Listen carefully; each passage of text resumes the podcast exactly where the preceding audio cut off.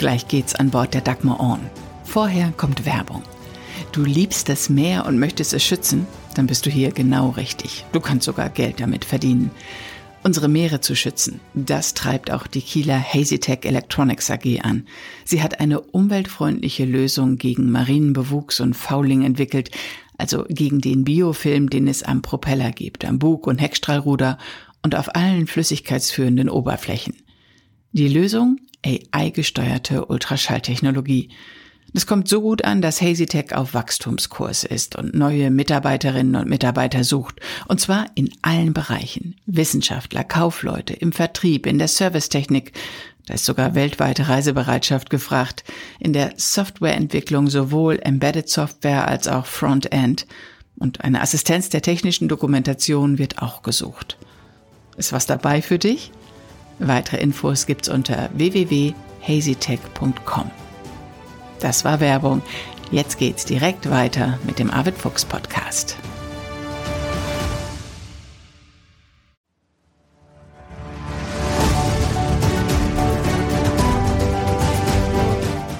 Expedition Ocean Change 2022. Mit Arvid Fuchs in den nördlichen Nordatlantik.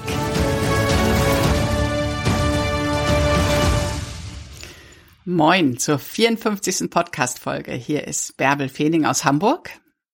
Und hier ist Arvid Fuchs aus Husavik von Bord der Dagmar. Ach, Arvid, von Bord der Dagmar On. Wie geht's dir? Mir geht's blendend. Also das ist so ein bisschen Balsam für die Seele, dass man auch äh, hier wieder jetzt äh, an Bord ist. Und äh, äh, ja, das geht mir einfach gut. Wir haben ja schon viel rumgewerkelt und geräumt. Das Schiff ist seeklar und wir können jetzt eigentlich jederzeit in See gehen. Echt? Sind auch schon alle Crewmitglieder da? Nein, das ist äh, im Moment der Punkt. Also wir sind noch nicht vollzählig. Wir erwarten noch äh, drei weitere Crewmitglieder. Deshalb warten wir hier auch noch ab. Und die sollen heute aber eintreffen, wenn das denn alles mit den Verbindungen so klappt. Sonst morgen. Aber auf einen Tag mehr oder weniger kommt es jetzt auch nicht drauf an. Vorräte sind noch alle da. Das hattet ihr ja alles aufgestockt. Und sonst ist das Schiff auch präpariert. Ja, wir haben jetzt natürlich noch so frische Sachen eingekauft. Das haben äh, Brigitte und Elise gestern gemacht. Also Obst, Gemüse, all das, was man sonst so braucht. Äh, das ist jetzt auch an Bord. Nein, wir sind also voll ausgerüstet und äh, die ganzen Gerätschaften funktionieren. Wir haben sogar noch das Klo reparieren müssen, aber das äh, kann man dann auch äh, vorzugsweise am besten im Hafen machen und nicht auf See. Also insofern ist alles äh, funktionsbereit. Hast du das auch gemacht? Ja, zusammen mit Frank. Also das äh, ist ja so eine Tätigkeit, die nicht so sehr populär ist, wenn ich es mal einmal vorsichtig formulieren darf. Aber äh, in gewissen Abständen muss das einfach passieren, weil das sind ja alles so Pumpklos und das muss ja alles irgendwie äh, ja bewegliche Teile, die gewartet werden müssen. Und insofern unterliegen die natürlich auch einem gewissen Verschleiß und deshalb müssen die dann mal ausgetauscht werden. Wann wollt ihr denn jetzt genau ablegen? Wie ist euer Plan? Wie ist das Wetter? Also der Plan sieht so vor, dass wir morgen nochmal an die Bunkerpier, also quasi an die Tankstelle hier ran müssen und dann werden wir nochmal äh, ein bisschen äh, nachtanken. Und äh, wenn die Wetterlage weiterhin günstig ist, werden wir wahrscheinlich so um die Mittagszeit auslaufen. Es ist so ein, ja, ein begrenztes äh, Starkwindfeld, was äh, dort nördlich von uns durchzieht. Das beobachten wir nochmal und werden das so timen, dass das vor uns durchzieht und äh, dann fahren wir los. Also entweder morgen Mittag oder etwas später, das entscheidet sich nach dem aktuellen Wetterbericht. Bist du froh, wenn ihr dann wieder abgelegt habt? Ja, natürlich. Also ein Schiff ist im Hafen sicher, aber dafür ist es nicht gebaut. Ne? Also äh, Schiffe wollen fahren und äh, wir auch. Und insofern äh, ja ist jetzt wirklich der Zeitpunkt gekommen, wo wir, wo wir mal wieder äh, in See gehen wollen. Wie war das, als du jetzt wieder an Bord gegangen bist? Ich habe dich letzte Woche schon gefragt danach, da war es dann ja sehr rational, deine Antwort. Und wie hat es sich jetzt angefühlt, als du dann wieder in Husavik warst? Ja, es ist so ein Stück nach Hause kommen. Also es ist nicht irgendwie so diese ja, äh, diese Verbindung damit, dass ich äh, hier auch krank geworden bin, überhaupt nicht, sondern äh, das Schiff, das hätte ja überall passieren können. Das hätte mir ja auch zu Hause passieren können. Und, und deshalb hadert man ja auch nicht mit seinem Zuhause, wenn man dort mal krank wird. Nein, nein. Also das Schiff ist für mich wirklich so auch ein, ein Refugium, ein, eine, eine, ein, ein, so ein Mikrokosmos, wo man mit Freunden, mit der Crew zusammen lebt und arbeitet. Und insofern war das wirklich ein Stück weit nach Hause kommen. Weißt du eigentlich, wie viel Zeit deines Lebens du an Bord der Dagmar Orn verbracht hast? Das ist eine gute Frage, Bärbel. Nee, das kann ich dir jetzt so ad hoc nicht, äh, nicht beantworten, aber das Schiff haben wir 1988 gekauft und dann war es natürlich immer mit äh, Bauphasen und Umbauphasen, aber trotzdem haben wir es auch immer bewegt. Also äh, das wäre, glaube ich, eine ziemlich aufwendige Tätigkeit, wenn ich die Wochen und Monate einmal zusammenzählen wollte, die ich hier an Bord verbracht habe. Aber das sind natürlich viele Jahre mittlerweile. Weißt du, wer genau sagen kann, wie lange er an Bord der Dagmar On war? Na, wer? Sigga. Ich habe ja Sigga auf Island interviewt und da sagte sie, Bärbel, ich habe über zwei Jahre meines Lebens an Bord der Dagmar Orn verbracht. Ja, das äh, kommt gut hin, denn auf der ersten Reise war sie ja alleine durchgehend 16 Monate an Bord. Und äh, dann ist sie natürlich immer wieder zwischendrin dabei gewesen und äh, aber ja, das ist, äh, Sigger ist ja auch eine Institution hier an Bord. Also sie ist eigentlich gar nicht vorzudenken. Und deshalb hat sie auch, äh, ja, äh, das Schiff so durch diesen stürmischen Winter in Reykjavik als wirklich als ihre ganz zentrale Aufgabe gesehen. Nicht? Also äh, sie hat sich da, äh, glaube ich, fast mehr drum gekümmert, als ich das getan hätte, wenn, wenn ich hier vor Ort gewesen wäre. Also sie fühlt sich dem Schiff schon sehr verpflichtet. Erinnerst du dich noch an eure erste Begegnung oder an die Anfänge eurer Beziehung? Sigga ist ja ganz früh, in ganz jungen Jahren schon dazugekommen, ne? Das war 1993. Ich erinnere mich da sehr genau dran. Wir haben damals auch ein internationales Jugendprojekt, also Jugend und Umwelt, äh, durchgeführt. Das äh, war sehr groß angelegt mit 30 Jugendlichen, aufgeteilt in zwei Gruppen. Und dafür hatten wir den Dreimast äh, Topsegelschoner, die Friedhof Nansen, geschartert und die ist nach Island gekommen. Und wir hatten also internationale Jugendliche, die aus verschiedenen Ländern kamen, aber natürlich auch zwei isländische Jugendliche. Und eine davon, das war Sicker, die jetzt eben gerade auch mit der Schule fertig war, ihr Abi fertig hatte und sich beworben hatte und dann fuhr sie auf der Friedhof Nansen eben als, als äh, einer dieser Trainees, als einer der Jugendlichen. Und das hat ihr so gut gefallen, dass sie, nachdem äh, dieses Projekt abgeschlossen war, das dauerte auch irgendwie zwei, drei Wochen oder so etwas, dass sie sich bei der Friedhof Nansen beworben hat, als Crew mitzufahren und das Schiff ging dann von Island direkt zu den Galapagos-Inseln. Das heißt, sie hat also eine lange Seereise gemacht äh, von, von Island bis zu den Galapagos-Inseln und zurück. Und sie sprach damals noch kein Wort Deutsch, gut Englisch, aber kein Wort Deutsch. Das hat sie dann auf der Friedhof Nansen gelernt und hat sich vom Bord der Friedhof Nansen bei mir beworben und zwar schriftlich. Also sie hat nicht nur äh, Deutsch als Sprache, sondern auch noch Schriftsprache gelernt und das hat mich damals maßlos beeindruckt, muss ich sagen. Und äh, dann äh, war sie wieder natürlich zu Hause, hat da ein paar Monate und dann ist sie ähm, das muss 1995 gewesen sein, wo wir mit der Dagmar Horn in äh, Vancouver oder Ponshauten, ja, Vancouver war das, glaube ich, lagen. Und da ist sie dann eingestiegen und äh, ist dann 16 Monate an Bord geblieben. Und daher rührt also wirklich diese langjährige ja nicht Verbindung ist das falsche Wort, diese, diese wirklich ganz intensive Freundschaft, die, die sie mit uns hat und äh, mit der ganzen Familie natürlich. Und äh, wir waren jetzt auch wieder bei ihr. Sie hat uns am Flughafen abgeholt. Und ja, ja, das ist also eine ganz enge Freundschaft. Ich habe Sigga ja auf Island interviewt und ich würde sagen, an dieser Stelle spiele ich jetzt das Interview ein, Arvid, und wir machen es wie letzte Woche. Wir zeichnen jetzt noch eine Verabschiedung auf oder den Part, der dann nach dem Interview kommt und das schneide ich dann dahinter und du hörst dir die Podcast-Folge einfach auch an und dann ja. hörst du Siggers Erinnerungen an eure gemeinsamen zwei Jahre. Ja, da bin ich gespannt drauf, ja. naja, also ähm, als ich mit Sigger gesprochen habe, da wurde ich irgendwie richtig ehrfürchtig vor dem, was ihr schon alles gemacht habt und wie wie lange ihr schon mit diesem Schiff unterwegs seid und wo ihr schon alles wart. Also das ist in der Theorie noch was anderes, wenn ich was über dich lese, als wenn ich dann Sigger erzählen höre. Das war irgendwie, das war schon was Besonderes. Aber das kannst du dir ja anhören, was sie alles so, ja, aber woran sie sich erinnert man muss ja auch sagen, Sicker ist ja nicht nur hier mitgefahren, sondern sie ist ja damals auch auf der James Caird, auf dieser, äh, diesem kleinen Boot der Shackleton-Expedition von Anfang bis Ende mitgefahren, hat die Durchquerung mitgemacht. Also es ist schon ein bisschen Hardcore-Expedition, äh, die wir damals gemacht haben. Und äh, das hat sie äh, ja ohne irgendwie mit dem Wimpern zu zucken mitgemacht und weggesteckt. Ja, und Sigger hat mir auch etwas Cooles erzählt. Das werden wir machen, wenn diese Expedition zu Ende ist. Ähm, ich weiß nicht mehr, bei welcher Expedition es war.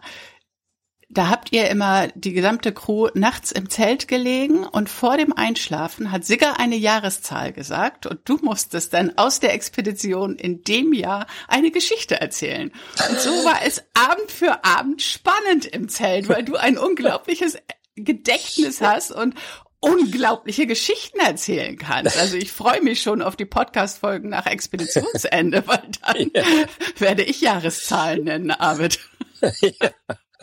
Aber jetzt lass uns mal erst Sigga zuhören. Ich habe mich mit ihr in der Hotelbar getroffen. Da gab es ein paar Hintergrundgeräusche. Hallo Sigga. Na hallo. Arvid hat viel von dir erzählt. Auf dich hat er sich verlassen. Du bist die gute Seele hier in Reykjavik. Du hast die Dagmar Orn den ganzen Winter hindurch betreut. Ja, äh, und nicht nur ich, meine ganze Familie eigentlich. Wir haben das gemeinsam gemacht. Wie war denn der Winter? Der Winter jetzt dieses Jahr war besonders schlecht. Also wir haben einen äh, Riesensturm nach dem anderen gehabt. Schlimmer als im vorherigen Winter? Ja, besonders schlimm. Woher kennst du eigentlich Arvid und woher hast du so eine besondere Beziehung zu ihm, dass du dich jetzt hier um das Schiff kümmerst oder in den vergangenen Monaten um das Schiff gekümmert hast? Wir kennen uns schon sehr lange. Also Arvid, Brigitte und, und ich, wir, äh, es ist ja 30 Jahre her, dass ich mich zuerst äh, für einen Crew beworben habe und, äh, und Arvid mich angenommen hat. Und seitdem habe ich ja über zwei Jahre insgesamt auf der Dagmar verbracht. Über zwei Jahre mit Arbeit auf Expedition. Also wenn du jetzt die einzelnen Tage an Bord so zusammenrechnest. Ja, genau. Wie, wie war das vor 30 Jahren? Also, nee, lass uns erstmal anders anfangen. Du bist Isländerin, sprichst aber fließend Deutsch. Vielleicht kannst du das erstmal erklären und dann lass uns einsteigen in deine Geschichte mit Arwitziger. Ja, also ich bin Isländerin, ich bin hier geboren und aufgewachsen und mein Deutsch habe ich auch nur auf dem Schiff gelernt. Also äh, nicht nur auf der Dagmar, sondern davor bin ich eben auf, auf dem äh, Dreimaster-Schulschiff Friedhof Nansen gefahren. Und wie kam der Kontakt zu Arvid vor 30 Jahren? Äh, das war so, dass Arvid mit der Dagmar Ohren hier nach Island kam und der Mast der Dagmar musste ausgetauscht werden. Äh, dann hat das Schulschiff äh, Friedhof Nansen einen neuen Mast aus Deutschland hier hingebracht und der Mast ist tatsächlich hier ausgetauscht worden. Und in Verbindung mit dem Schulschiff hier gab es eben so ein Jugendcamp, was, was Arvid auch eingeleitet hatte. Und da habe ich den Glück gehabt, einen Platz zu bekommen. Wie alt warst du damals? Da war ich wahrscheinlich äh, 22. Und äh, da hatte ich gerade Uni angefangen und hatte aber lange von geträumt, äh, zu See zu fahren, also zu segeln.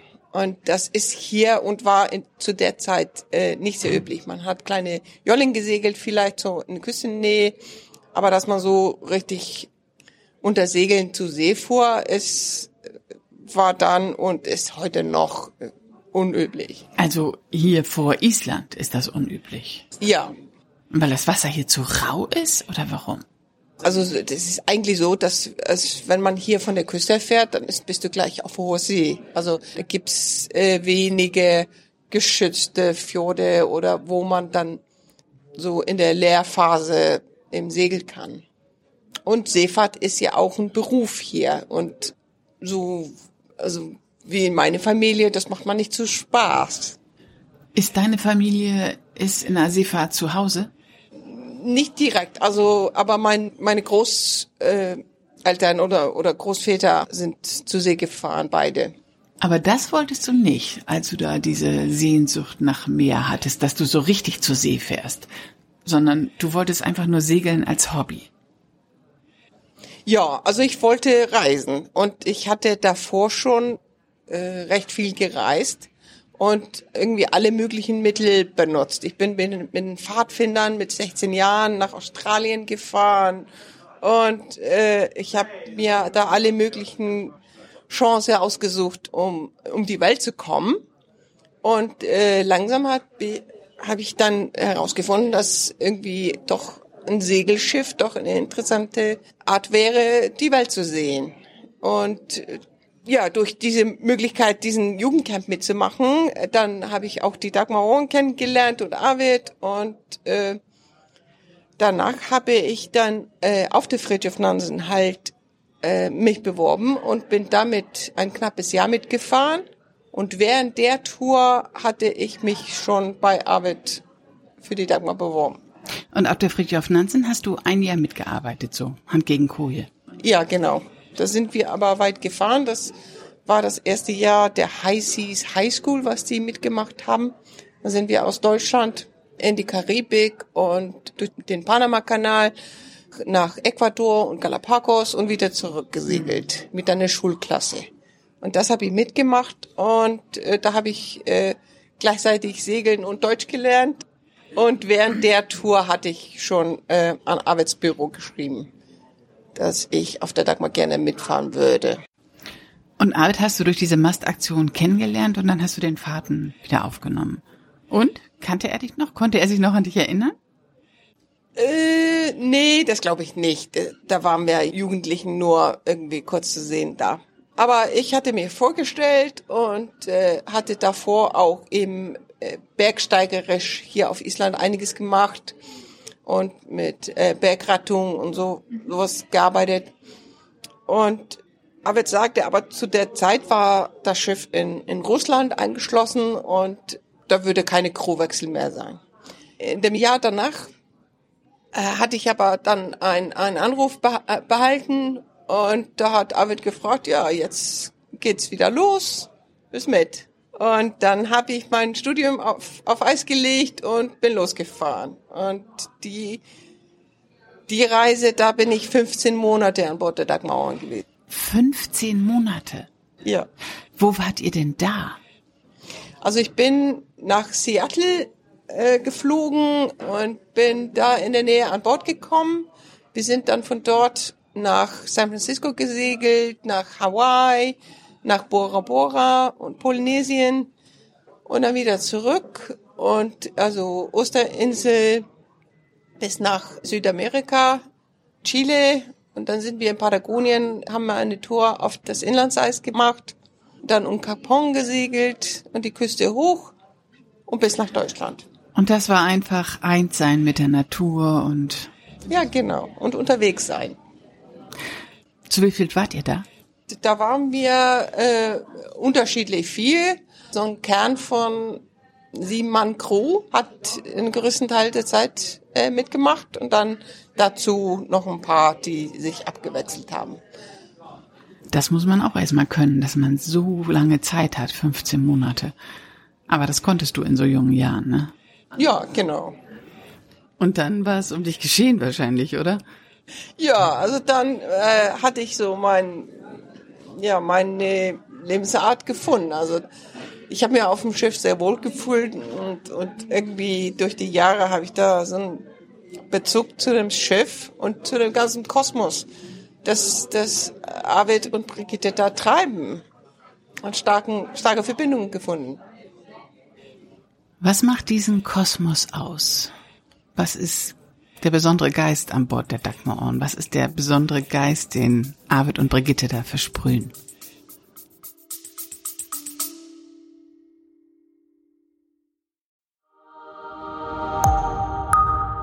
Es folgt Werbung. Zwölf deutsche Forschungsschiffe gibt es. Acht davon werden von einer Reederei bei uns aus dem Norden beredert, von der Reederei Brise aus Leer, Ostfriesland. Brise Research stellt die Crew an Bord der Forschungsschiffe, das sind gut 250 Seeleute, und kümmert sich weltweit um die ganze Logistik, die erforderlich ist, damit die Crews und auch die vielen Wissenschaftlerinnen und Wissenschaftler, wo auch immer sie sind, tiptop versorgt sind. Super spannend, was die Reederei Brise macht. Meeresforschung ist gerade wichtig wie nie. Ein Arbeitsplatz auf einem Forschungsschiff ist eine sichere Sache. Die Reederei Brise sucht gerade Mitarbeiterinnen und Mitarbeiter an Bord. Sie bildet auch aus. Übrigens ist die Bordsprache Deutsch. Guck dir das einfach mal an. www.brise.de. Das war Werbung. Jetzt geht's weiter mit Arvid Fuchs an Bord der Dagmar On.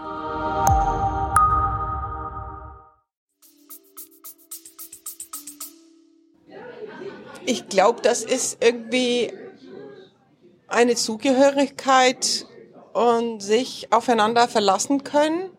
Das sortiert sich äh, schnell raus, wer da mit äh, im Team spielt und falls einer nicht da irgendwie einpasst. Und ich glaube, also wenn man lange genug unter teils so harten Bedingungen zusammenarbeitet, dann braucht man nur einen Blick, um zu wissen, wer braucht was oder was, was jetzt gemacht werden muss.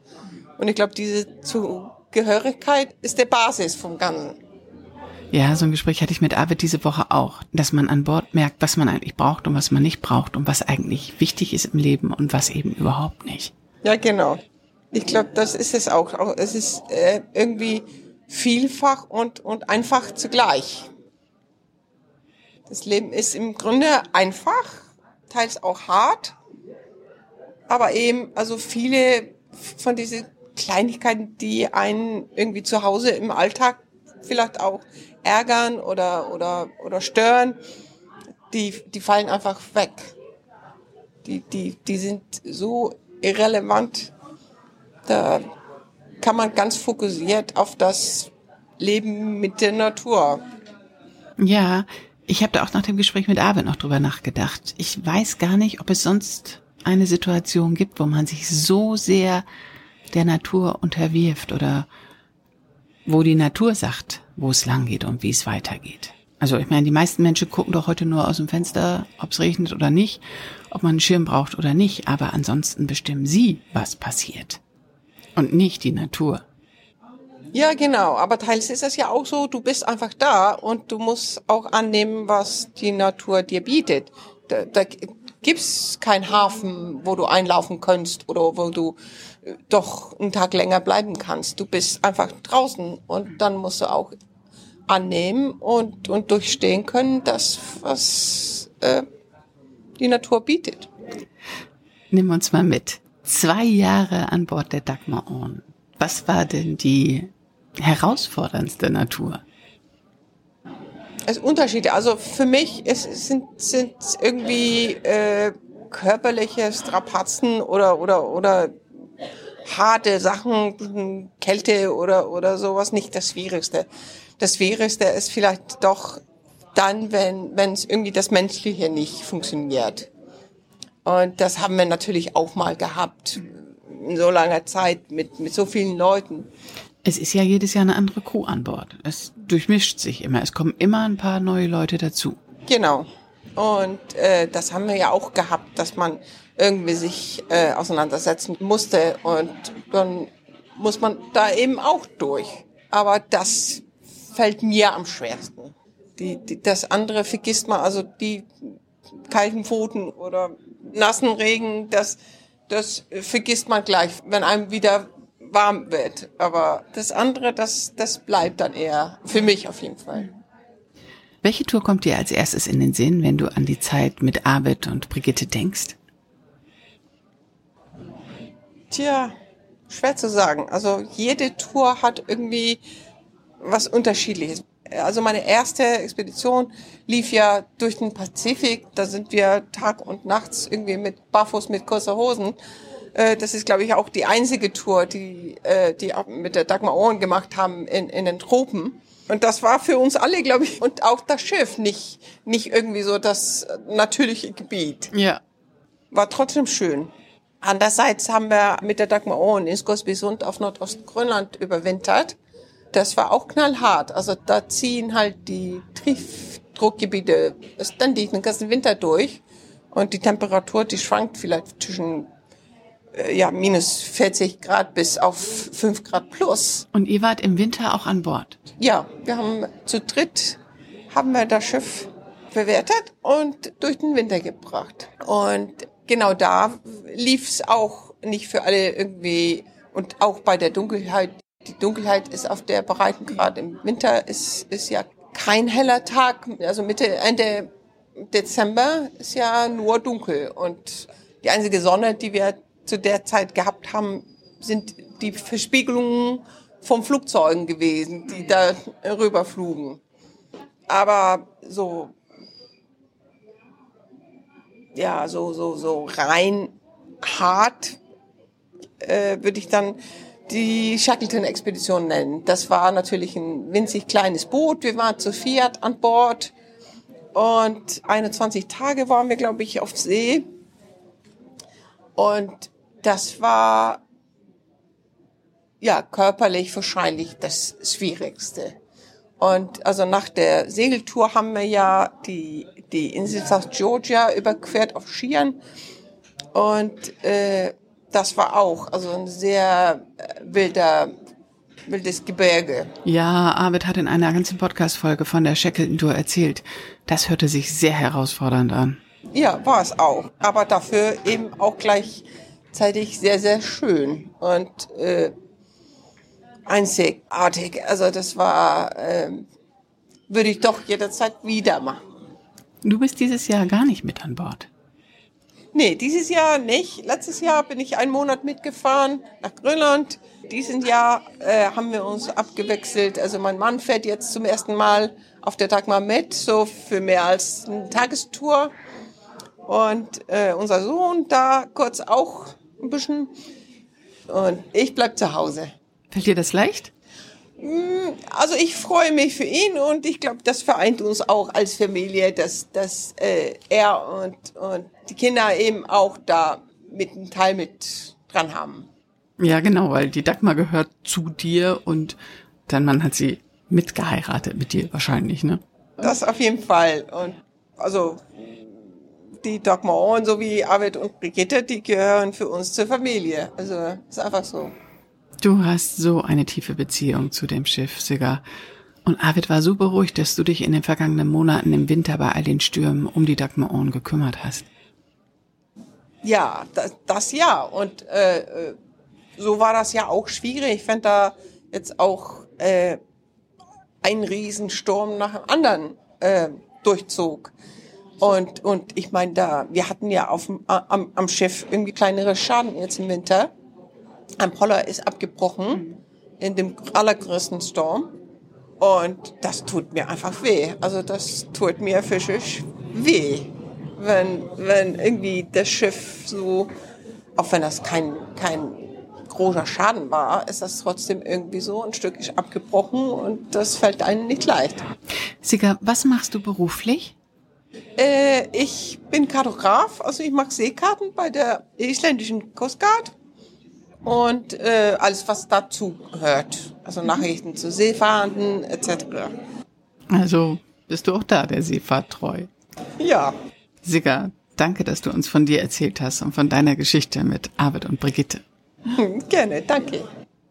Ja, Arvid, morgen geht's los und wir können ja an dieser Stelle nochmal darauf hinweisen, wo wir dir und der Dagmar On alles folgen können. Also zum einen natürlich auf deiner Website, Arvid Fuchs, da gibt's ja den Link zur Beluga-Website, wo man genau sehen kann, wo die Dagmar On ist.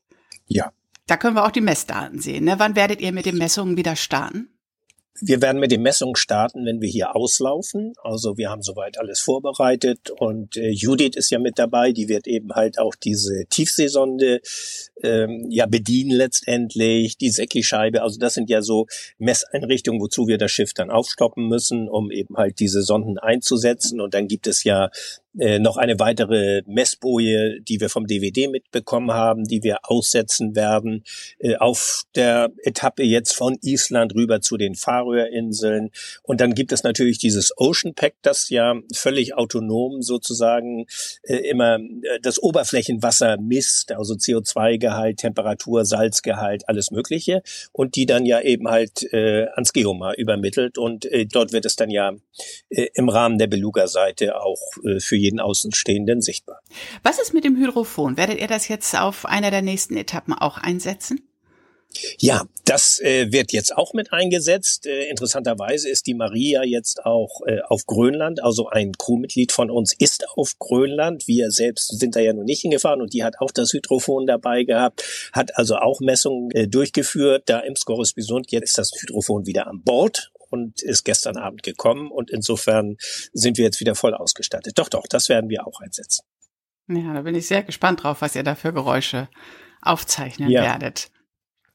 Dann gibt es natürlich den Podcast und auf Facebook und Instagram wird auch berichtet darüber, wo ihr gerade seid oder was ihr gerade macht. Und überall dort erfährt man auch, wann es eine neue Podcast-Folge gibt. Genau. Was meinst du denn, wann wir uns wieder melden? Also unser nächster Hafen ist ja nicht so weit weg. Das sind so anderthalb Tagesreisen etwa. Das ist Seyðisfjörður. Noch in Island. Wir müssen dahin, weil wir ja ausklarieren müssen, wie man sagt. Also du musst ja zoll- und passrechtlich äh, das Land verlassen und äh, das passiert dann da in Seyðisfjörður. Und von dort aus geht es dann rüber zu den Färöerinseln. Also mal sehen, was passiert auf dem Weg dorthin. Wir können es äh, entweder von dort machen oder oder eben von den Färöerinseln. Du schreibst einfach und dann ja. Dann podcasten wir, Arvid. Ja, machen wir, Bärbe. Liebe Grüße an die ganze Crew und dann einen guten Start. Dass es endlich Danke. wieder schwankt unter deinen Beinen, dass du wieder auf schwankenden Planken stehst, David. Ja, ja, das ist, äh, ist eine gute Therapie. Alles Gute für euch alle. Danke, schöne Grüße zurück, Berne. Ja, jo. Das war Expedition Ocean Change ein Podcast von Arvid Fuchs und Bärbel Feening.